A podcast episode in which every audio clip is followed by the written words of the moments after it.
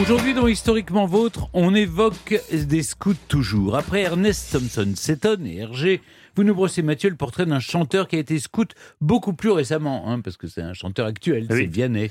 Humble, souriant, sobre, Vianney serait-il trop parfait?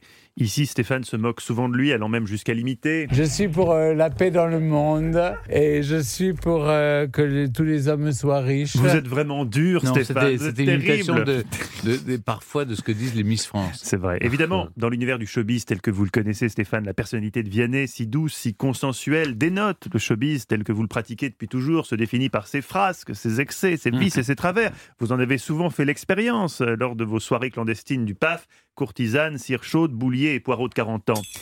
Co-hosté par David Castello-Lopez. Si dans le trousseau du chanteur à succès, on trouve souvent les trois outils de survie, cocaïne, cash et capote, le chanteur Vianney, lui, se munit du trio gagnant couteau suisse, boussole et briquet, puisque Stéphane scout un jour. Scout toujours. Formidable.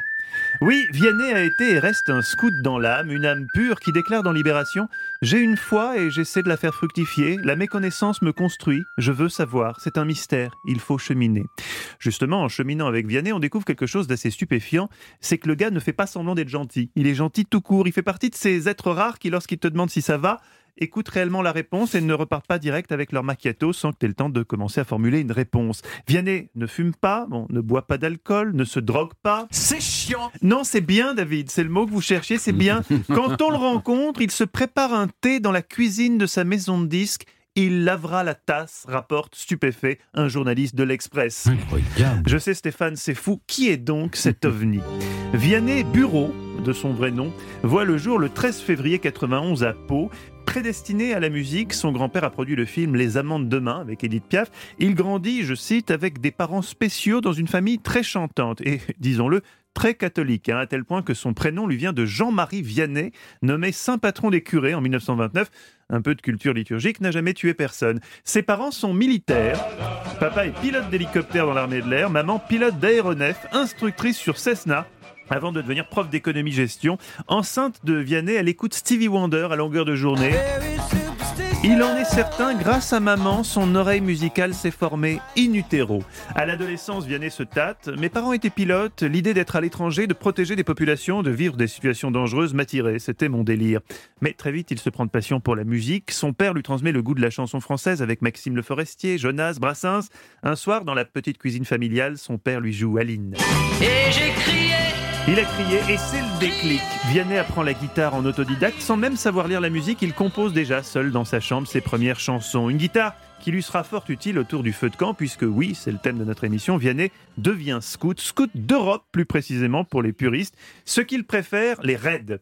Définition proche de l'enfer pour vous, Stéphane, un raid, c'est se dépatouiller pendant trois jours sans argent, sans voiture, sans hôtel, sans nourriture, et se rendre d'un point A à un point B, à pied, en uniforme, en dormant chez l'habitant. Je vais vomir. Oui, non. Si tu m'en parles, je vais vomir. on n'en parle plus, d'accord. Je vous ai dit ce que c'était, mais on n'en parle plus. Euh, sa famille ayant migré à Paris, oui, non, mais c'est l'horreur pour vous, Stéphane, mais pour moi aussi, bon. Pas sa, famille, au point de vomir, oui.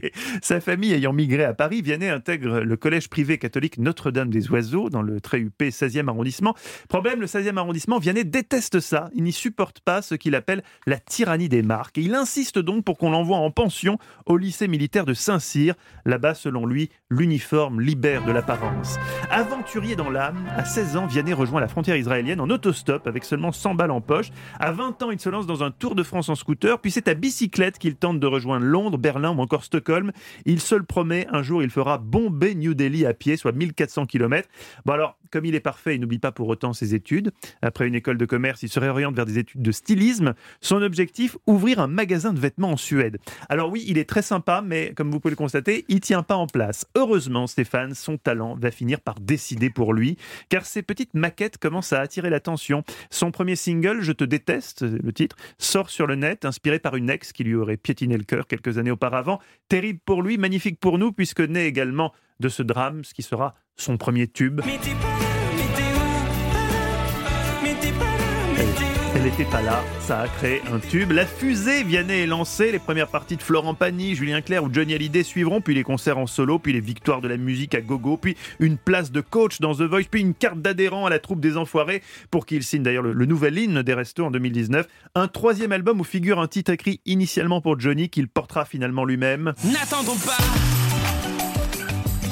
Allez, on imagine avec la voix de Johnny.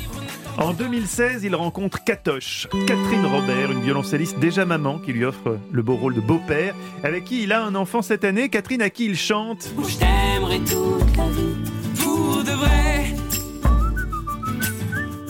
David, il est fort ce con. Ah oui, oui c'est vrai, il est fort, il est même très fort. À côté de lui, on se sent tous un peu minables. Qu'est-ce que vous faites, vous David, quand vous ne travaillez pas? Champagne et potes. C'est du propre, c'est du propre. Vianney, lui, il est pas comme vous David. Quand il a un petit trou dans son emploi du temps, il ne se laisse pas aller à la facilité du champagne putas. Non, il s'engage pour les enfants malades et il enchaîne les maraudes avec l'association caritative Hiver Solidaire. Un grain de sable sur une plage de bonne volonté. Des centaines de bénévoles se relaient pour accompagner quelques sans-abri durant l'hiver. Nous dînons et dormons ensemble au chaud. Cette mission nous apporte peut-être plus à nous accueillants qu'à eux accueillis, explique modestement Oh. Vianney au sujet de son engagement. En 2018, sur la scène de l'Accord Hotel Arena, vous savez ce qu'il lance au micro, Stéphane? Je suis très ému de pouvoir chanter devant tous ces trous de balles. Non, Stéphane, non, pas tout. Ça, c'est vous quand vous êtes aussi d'action. Non, pas Non. du tout. Il rend hommage. Mais non, vous Ah êtes non. ignoble, Stéphane. Non, plus plus j'apprends à vous connaître, c'est vraiment vous. fou quand même. hein. Il rend. horrible, mais vous êtes pire que tout ce que j'imaginais. Non, il rend hommage à ses parents présents dans la salle avant de fondre en larmes devant des dizaines de milliers de spectateurs. Eh oui. Mais Stéphane, je sais, on est, on est loin de vos soirées courtisanes, cire chaude, boulier et poireaux de 40 ans.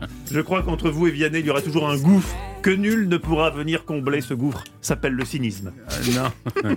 Euh, merci, merci beaucoup Mathieu. Mais voyez-vous, il n'y a pas de gouffre entre Vianney Non, et vous moi. êtes- vous êtes parce prêt. que lui me connaît mon vrai visage. Oui, c'est vrai. Vous, c'est le visage fantasmé. euh, Ouais. En fait, vous, vous projetez sur moi toute votre turpitude. Mais c'est vrai que c'est souvent pas- comme ça que je travaille. C'est vilain. Oui, c'est vilain. J'en dévoile trop de moi, en Oui. fait. Merci Mathieu.